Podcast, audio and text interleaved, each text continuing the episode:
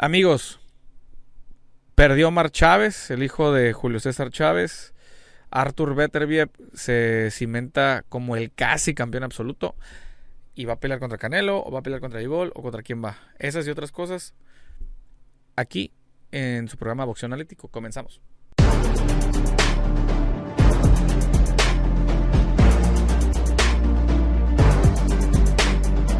Amigos, ¿cómo están? Espero que estén muy bien. Bienvenidos a Boxeo Analítico. Soy su amigo juez analista de boxeo Esteban Franco. Bienvenidos al capítulo número uno. Y bueno, vamos a empezar las noticias del día de hoy. Arthur Beterbiev eh, noquea en solo dos rounds a Joe Smith Jr. Acuérdense la semana pasada. Volvemos a la semana pasada, señores. Los tipsters y los casinos y las casas de apuesta Acérquense, señores, acérquense más. Se han acercado algunas, pero queremos ver queremos ver cosas interesantes. Si se van al capítulo de la semana pasada, les comentamos. Arthur Beterbiev iba a terminar noqueando en el cuarto, quinto, sexto round.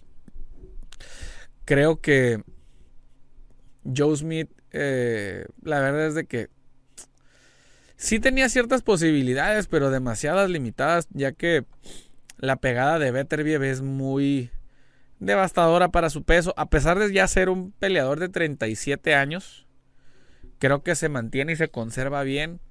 Tiene. Fue su pelea número 18, todas por knockout. Y creo que está listo. Todo el mundo empieza a decir, a ver, ¿qué pasaría si una pelea con Beterbiev y Canelo? ¿Qué pasaría una pelea entre Beterbiev y Vivol? ¿Cuál es la pelea que debería de seguir para este peleador? Definitivamente debería de ser la pelea contra Vivol, pero eh, por ahí leí y también por ahí escuché que le están ofreciendo una pelea a Beterbiev en Inglaterra contra Anthony Yard, este peleador británico eh, que ahí lo traen, ahí lo llevan, ahí lo llevan, ahí lo llevan y le estaban ofreciendo una muy buena suma de dinero para ir a pelear a, Inglaterra, al Reino Unido. Y es muy probable que se vaya a hacer y les voy a platicar por qué. Eh, el zurdo Ramírez y Dimitri Vivol supuestamente estaban negociando. No sé qué tan cerca, qué tan lejos realmente estén de llegar a un acuerdo. Pero debería ser de una negociación relativamente fácil ya que los dos están bajo la bajo el cobijo de Dazone de esta aplicación, entonces ya nada más tendría que ser un arreglo entre Golden Boy y entre Matchroom. Entonces, no creo que realmente vaya a ser mucho, mucho el problema. Sin embargo, eh, creo que es una pelea bastante complicada para Vivol. Bastante complicada. Creo que mi, eh, mi buen amigo Gilberto Gil el zurdo le puede ganar. Yo siento que sí le puede ganar, pero está bien complicado. Creo que. Creo que Vivol arrancaría como favorito. Por algo. No la tendría fácil el zurdo, la verdad. Y por otro lado, se iría Beterbiev a hacer su pelea a Inglaterra. Creo que estaría muy bien. Canelo pelea en septiembre eh, estos peleadores estaban mencionando de que le estaban ofreciendo la pelea a Beterbiev para el mes de octubre, me parece. Octubre, noviembre. Yo me imagino que para las mismas fechas va a estar peleando Vivol. Entonces, eh, ahí el problema es de que quien gane es muy probable. Por ejemplo, eh, tiene, sobre todo tiene cuentas pendientes con Canelo, ¿no? Tiene una revancha ahí firmada y pues, se tiene que hacer sí o sí. Según Canelo. Esa pelea se tendría que dar en mayo.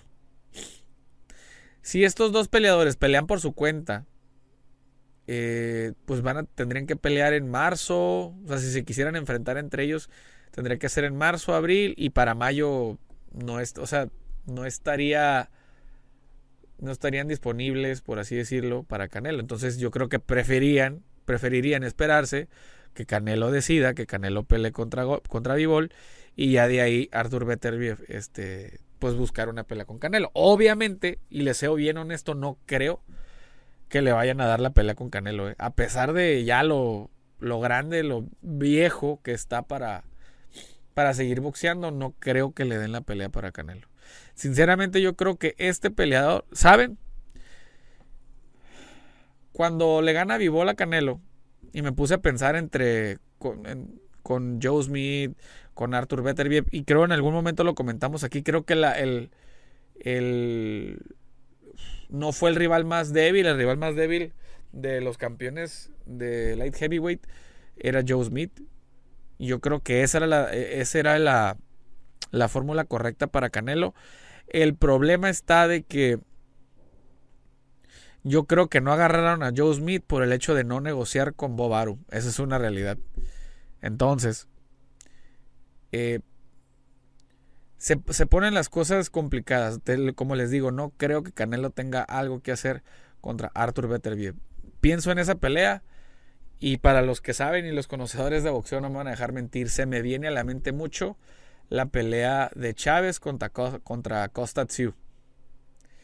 No se trata de comparar ni nada. Eh, pero se me viene, o sea, no es tu peso, es un peleador muy fuerte. Quizás Canelo es más joven que él, inclusive. Pero eh, están en, tienen condiciones totalmente diferentes en cuestión a los pesos, etcétera. Entonces, no creo realmente que, le va, que Canelo llegase a pelear contra Arthur Beterbiev. La, la única posibilidad que habría es de que Canelo llegase a pelear otra vez en peso semicompleto contra Vivol en mayo. Y de ahí buscar la pelea para unificar todos los campeonatos con Beterbiev, que no creo que vayan a... Yo, para mí, si, si yo fuera el... Si yo fuera el matchmaker, a ver, Canelo, eh, venga tu derrota, baja a Vivol a 168 libras, que peleen por tus campeonatos. Ahí ya puedes ajustar más, puedes arreglar más cosas, lo vas a deshidratar un poco. ¿Tienes más ventajas? Sí, sí vas a tener más ventajas. De ahí, eh, pues ya que se haga un revolvedero con, con, la gente de los light heavyweight y ya cuando haya un campeón unificado, pelea con el campeón unificado. ¿Qué puede pasar? Que pierdas, pero ya no tienes que estar arriesgando con uno y con otro como ya pasó. Entonces creo que habría una mayor apertura de poder hacer cosas más interesantes y poder llegar a, a esa victoria que tanto quieren. ¿Se ve complicado? Sí se ve complicado. Pero bueno, Vámonos a la siguiente nota. Continuamos. Y bueno, señores, en esa misma cartelera, una pelea antes. Eh, esta cartelera fue en el Hulu Theater del Madison Square Garden en la ciudad de Nueva York. Y peleó el dos veces campeón olímpico Robeisi Ramírez, cubano, contra Abraham el Supernova. Fue una pelea de invictos. Bueno, no, no miento. Este Robeisi no es invicto. Eh, tiene 10-1 y Abraham Nova 21-0. Eh, era, fue, era una pelea bastante interesante y fue este por los campeonatos de USBA y el campeonato global de la OMB. Títulos filiales. Vuelvo y repito. A usted, querido televidente, aficionado, audiencia, ¿qué diferencia le haya a un título que dice es el título global y el título mundial. ¿Qué diferencia hay? Que te dicen, tú eres campeón internacional, campeón global y, campeón mundial. Díganme qué diferencia hay entre uno y el otro. Yo no más que por cuestión de palabras, pero si estás hablando de territorios creo que es lo mismo, ¿no? En fin, títulos filiales de los organismos. Y bueno, en el, en el quinto round, Robisi Ramírez detuvo, noqueó a Abraham Nova. La verdad, este es un peleador que ahí va, que ahí va, que ahí va. Creo que no tiene tanta tensión como lo merece, porque tiene los mismos argumentos en cuestión de mater que Vasily Lomachenko. Ojo, no estoy diciendo que sean del mismo nivel ni que tengan las mismas cualidades. Pero Vasily Lomachenko también fue dos veces campeón olímpico y Royce y Ramírez también. Ocupan irlo eh, midiendo cada vez más, darle sobre todo un poquito más de proyección, porque estos peleadores con, o sea, que vienen ya con tanta gloria deportiva, hay que aprovecharlos, hay que aprovecharlos bastantes, este, sacarle lo más que se pueda a su trayectoria amateur y que vayan explorando el terreno profesional. Obviamente no es lo mismo. Es por eso que empezando Robéis y Ramírez perdió, perdió una pelea porque se dio cuenta de que no es lo mismo que el amateur. Entonces, eh, ¿contra quién les gustaría ver a Robéis y Ramírez? ¿Qué les pareció esta pelea? A mí la verdad se me hace un peleador muy bueno. Muy bueno, un poquito infravalorado, pero se me hace un peleador muy bueno. Sinceramente. Pero bueno, esto fue todo sobre la cartelera allá en Nueva York. Vámonos a lo que sigue. Continuamos. Y bueno amigos, eh, allá en Culiacán peleó Omar, el businessman Chávez, el hijo de Julio César Chávez, contra Rafael Ortiz, eh, un peleador que subió con una foja de 14, 14 ganadas, 4 perdidas y un empate. Eh, después de... Ah, no se subía el ring Rafael Ortiz desde el 2020, desde julio del 2021 y que fue, bueno, eh, fue a pelear a Alemania donde cayó por nocaut entre entre Petro Ivanov. también en una pelea así de campeonato filial. Después de un año se sube contra Omar Chávez y le gana. Y, le ganó. este. Hay mucha gente diciendo muchas cosas. Sin embargo, les voy a decir algo. Fue una pelea buena, ¿eh? Fue una pelea buena. Eh, creo que calaron bastante a Omar Chávez. Eh, no fue una perita en dulce este Rafael Ortiz. Sin embargo, en números, Omar lo, lo tenía que haber noqueado temprano. No fue así. Y pues bueno, vamos a. Vamos a ver qué, le depara el futuro a, Omar Chávez después de esta derrota. Miren, eh, la verdad es de que de repente uno,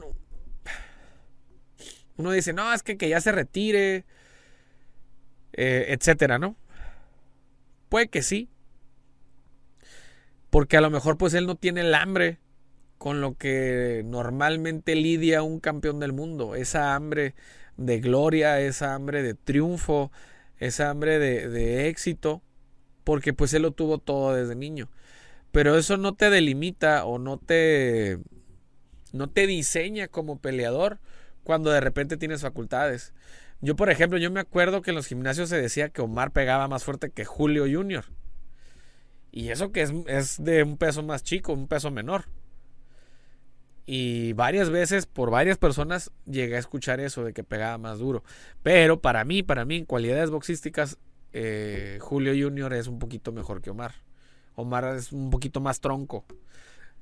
Digo, no me, estoy, no, no, me refiero a que Julio Junior no lo sea, ¿no? O sea, sí también es tronquito, pero creo que tenía más aptitudes. Al final del cabo, los dos eh, no han aprovechado del todo su carrera. Pero les voy a decir algo también. Por ejemplo, esas peleas allá en Culiacán, ante su gente, que si de repente la gente se te pone en contra, lo que sea, no importa. Pero que siga peleando. Es, tiene buena edad, que no sé, creo que es como de mi edad, 30, 31 años, 32, no sé. Eh, puede seguir peleando. Si es que él tiene ese amor, definitivamente no creo que vaya a ser una vida eh, del boxeo. Definitivamente no. Pero que le ayude a capitalizar algo de dinero para que él pueda, pues, invertir un poquito. Me imagino que ya tiene parte o toda su vida resuelta. Eh, pero siempre un dinerito extra nunca está de más, ¿no? Y bien ganado sobre todo, eh, nunca va a estar de más. Ojo, siempre y cuando haga las cosas bien y no nada más se suba a cobrar dinero y a recibir golpes. Siendo así, digo, no, no tiene nada que hacer ahí arriba. Se vio, no se vio, no se vio mal, tampoco se vio bien. Creo que lo hicieron trabajar más de lo que ellos esperaban le, salió un león rasurado. Pero así pasa. Así pasa, ni modo. Pero bueno, vamos a ver qué es lo que sigue para Omar Chávez. En fin, continuamos. Y bueno, señores, también el fin de semana, el viernes, eh, Julián La Cobrita Luna eh, derrotó por decisión unánime a Jessica González en un promedio de 99-91 por el campeonato absoluto gallo. Eh, si mal no recuerdo, esta pelea eh, se llevó en Reynosa, allá en Tamaulipas. Eh, fue una pelea prácticamente solo de un lado, sin embargo, hubo buenos intercambios. Fue una pelea un tanto amarrada.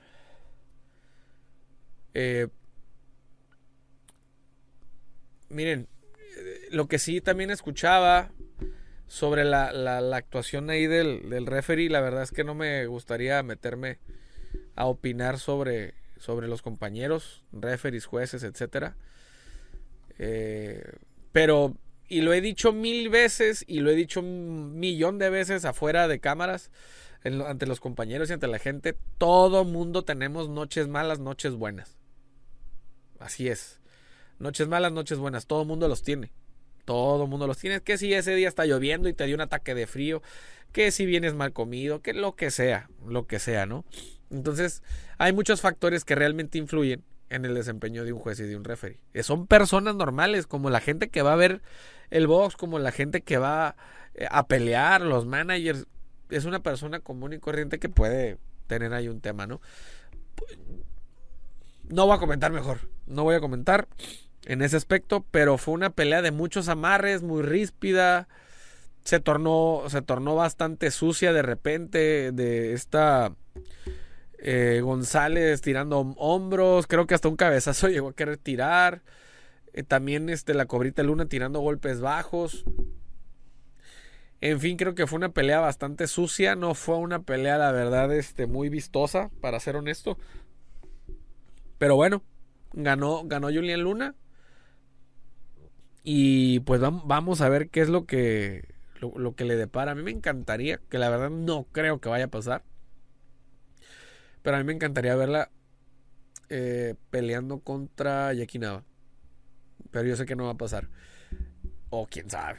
Eh, la decisión al momento de, de, querer dar la decisión tardaron mucho. Tardaron un montón, más, muchísimo más de lo normal. Yo, y hasta la misma gente de la televisión este Renato Bermúdez le mando un saludo. Eh, haciendo un comentario bien acertado. Hey, muchachos, el tiempo de televisión. Y se estaban tardando y tardando y tardando. ¿Y, el, ¿Y por qué fue una de las cosas que se tardaron? Porque volvieron a querer meter en tela de juicio el golpeo de, de Julián Luna, pensando que tenía yeso en las manos y todo eso. Y pues al final del día, por algo dicen por ahí que es una, que es una peleadora que pega bastante, bastante, bastante fuerte. Y ustedes lo podían ver en el rostro. Obviamente, vamos a entender algo. En peleas de campeonato, eso hay que, hay que decirlo así, ¿no?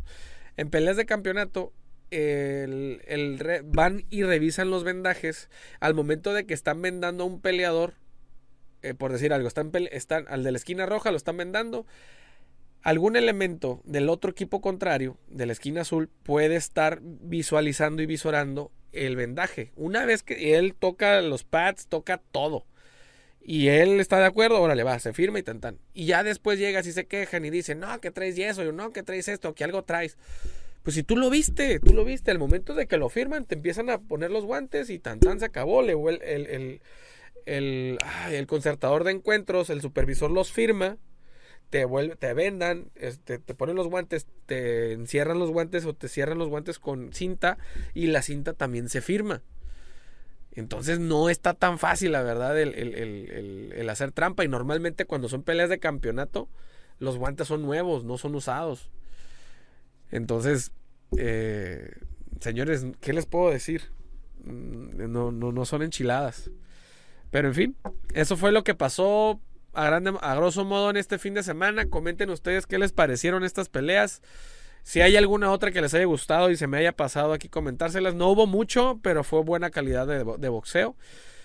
Y pues bueno, señores, si no han visto el bloque 2, váyanse al bloque 2 y de ahí váyanse al bloque 3. ¿Ok? Gracias, nos vemos.